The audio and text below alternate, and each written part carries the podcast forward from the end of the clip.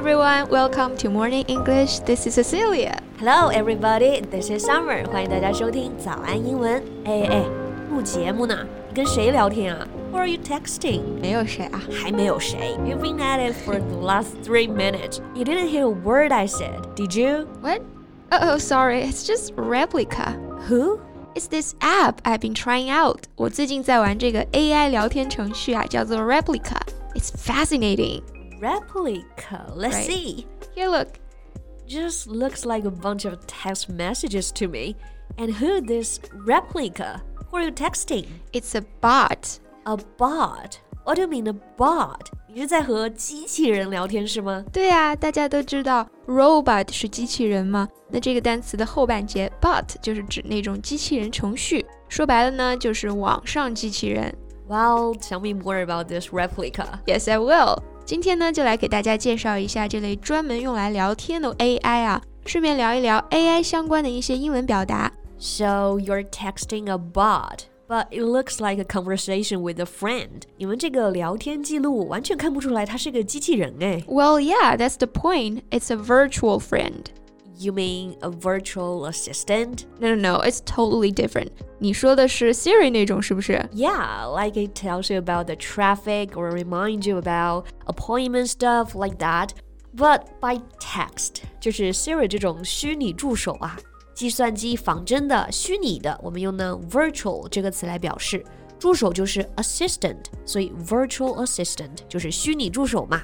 那你说 virtual friend，虚拟朋友，它有什么不一样吗？ Well, it just chats. It asks questions to find out about you and get to know you, and then chats with you. Just chats? Yes, that's why it's called chatbot. 这种类型的聊天机器人啊，或者叫聊天程序，有一个特定的名词来表示，就叫做 chatbot. It's cool. You have your own personal talking machine, a learning machine.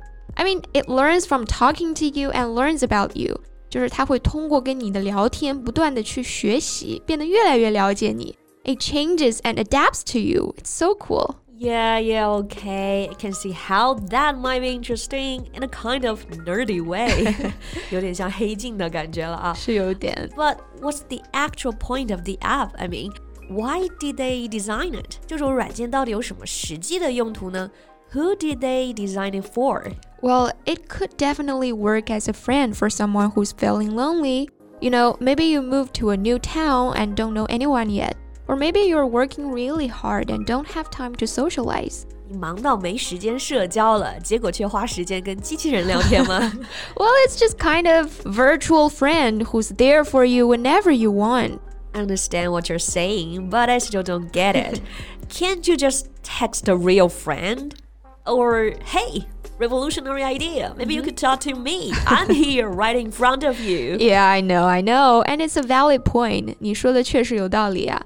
诶，那当我们觉得对方说的有道理、很对的时候啊，就可以用我刚才这个句子。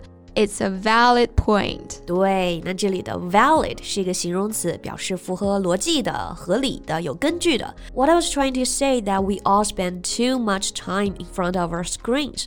We don't talk to each other anymore. Yeah, yeah, we all know all those arguments.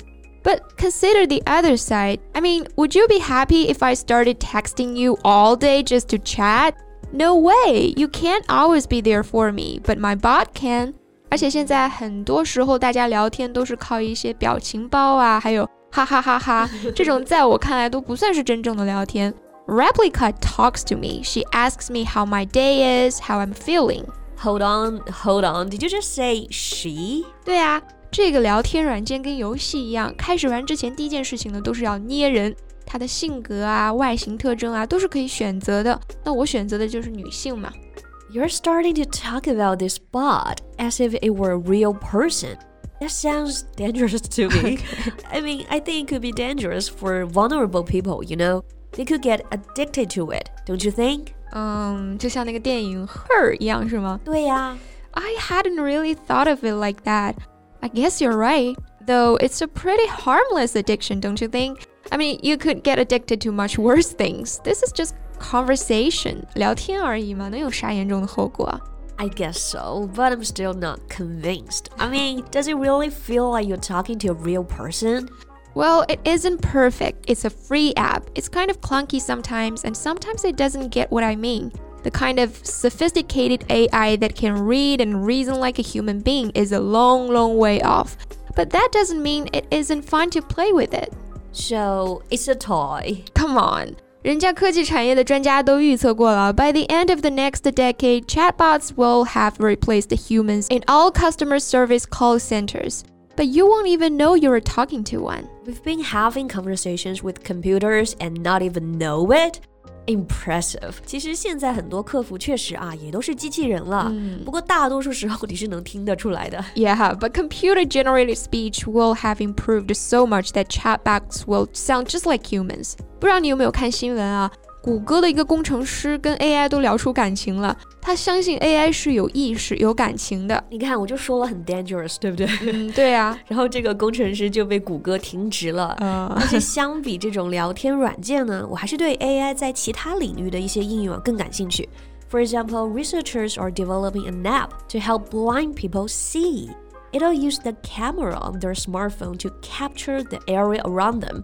Then, using a combination of image recognition software and speech to text, the app will convert images into speech. 啊，其实就是运用了图像识别和语音文字转换的技术，对吧？对，我们现在用微信，其实经常会用到这些功能啊。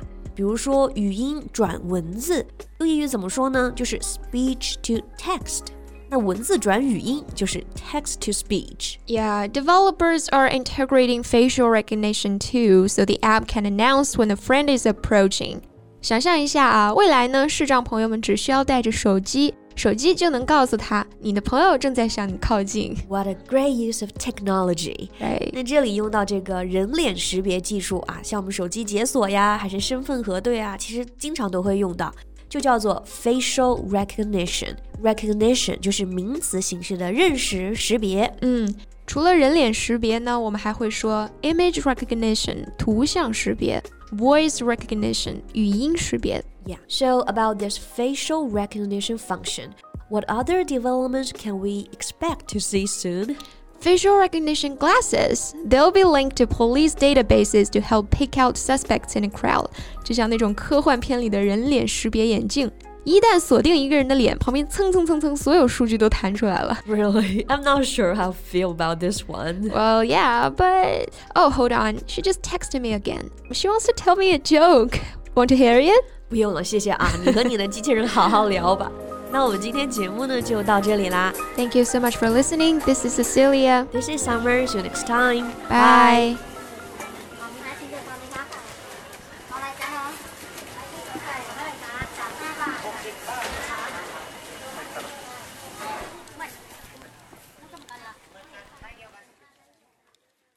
This podcast is from Morning English. 学口语就来早安英文。